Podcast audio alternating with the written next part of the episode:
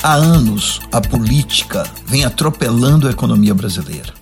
Em 2015, por exemplo, após um ano tentando equilibrar as contas públicas e colocar a economia nos eixos, o economista Joaquim Levy foi demitido pelo então presidente Dilma Rousseff, que adotou uma política econômica heterodoxa, com direito a congelamento dos preços da energia elétrica e dos combustíveis, que parecia bom para os brasileiros, mas que trouxe um prejuízo enorme à Petrobras e à política fiscal do país. Já em 2017, após o ministro da Fazenda, Henrique Meirelles, arrumar a economia brasileira e avançar no sentido de realizar as reformas necessárias, vieram as denúncias contra Michel Temer e seus problemas políticos impediram a aprovação das reformas tributária e da Previdência.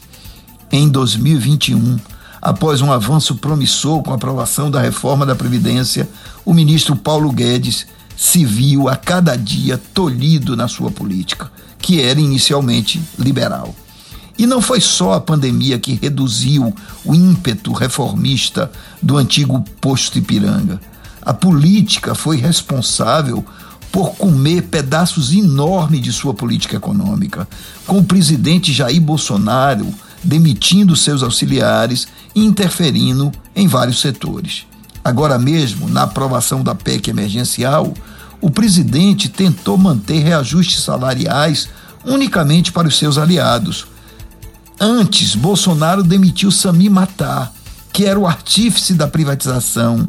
Depois pediu a cabeça do presidente do Banco do Brasil, liberou emenda aos políticos, interviu na Petrobras. Na verdade, a política está atropelando a economia.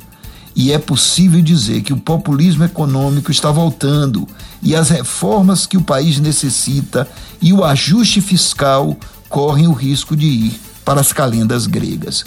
Neste momento, a pandemia está se agravando, a campanha eleitoral está se antecipando e a economia pode ser novamente atropelada.